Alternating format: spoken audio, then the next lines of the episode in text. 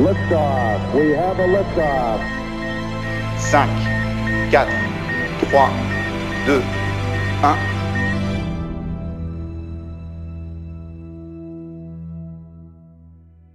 Le 24 septembre dernier, une traînée impressionnante a décoré le ciel du désert de l'Utah. Cette traînée était laissée par la capsule de la mission Osiris-Rex, et autant vous dire qu'elle était attendue avec impatience.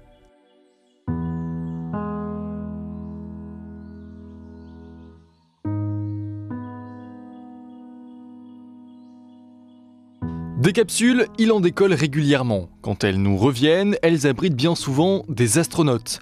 Celle-ci, non. Le 8 septembre 2016, c'est au sommet du lanceur Atlas V que la mission prend son envol. Sa destination, l'astéroïde Bennu. Les astéroïdes nous ont toujours fascinés. Amas de roches errant dans le vide spatial depuis plusieurs millénaires, ils sont les vestiges de notre histoire et de notre univers. Pour remonter le temps et tenter de comprendre comment les systèmes solaires se sont formés, il faut aller étudier ces témoins de notre passé. Si quelques-uns d'entre eux passent ponctuellement nous rendre visite, il est souvent nécessaire de parcourir plusieurs millions de kilomètres pour aller les étudier. C'est là tout le but de la mission Osiris-Rex. Mesurant environ 6 mètres de long pour 2 mètres et demi de large, la sonde envoyée par la NASA a pour but de venir prélever des échantillons à la surface de l'astéroïde Bennu. Découvert en 1999, il mesure plus de 500 mètres de diamètre et réalise un tour complet de notre étoile tous les 437 jours. D'une masse de près de 80 milliards de kilogrammes, il effectue un tour autour de lui-même en un peu plus de 4 heures. Tous ces critères font de lui un prétendant de choix pour une mission visant à prélever des échantillons et à les ramener sur Terre. Pour rejoindre sa cible, Osiris Rex devra parcourir un véritable périple. Après son lancement en septembre 2016, la sonde regagne les environs de la Terre pour profiter de l'assistance gravitationnelle de notre planète. Il lui faudra ensuite plus d'un an pour rejoindre l'astéroïde et se placer en orbite. En décembre 2018, la sonde arrive enfin à destination. Les mois qui ont suivi ont eu pour but de cartographier et d'étudier la surface de Bennu. Une étape impérative pour s'assurer que le prélèvement se fera de façon sécurisée et dans l'endroit le plus adapté. Quatre sites sont référencés.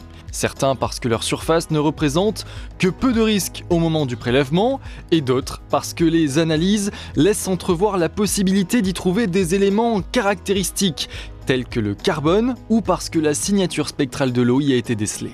Alors que l'intérêt scientifique se confronte parfois aux difficultés techniques, fin 2019, un choix est fait. Ce sera le site de Nightingale. Les grains y prélevés sont de petite taille et le site est relativement simple d'accès. Au début de l'année suivante, des répétitions sont organisées.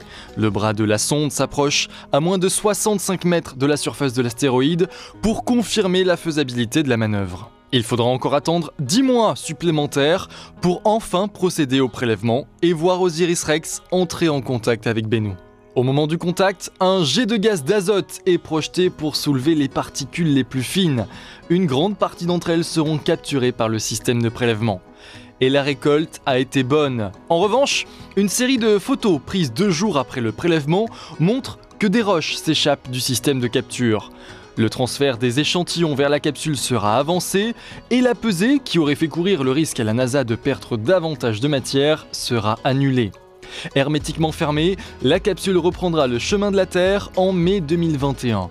Durée du trajet, deux ans et demi. Le 24 septembre 2023, les habitants de la côte ouest des États-Unis ont pu observer une traînée impressionnante dans le ciel. Plus de 7 ans après le lancement de la mission, la capsule d'Osiris Rex nous livre enfin ses échantillons. Dévoilé au grand public le 11 octobre dernier, ce sont 250 grammes de matière brute qui ont été collectés.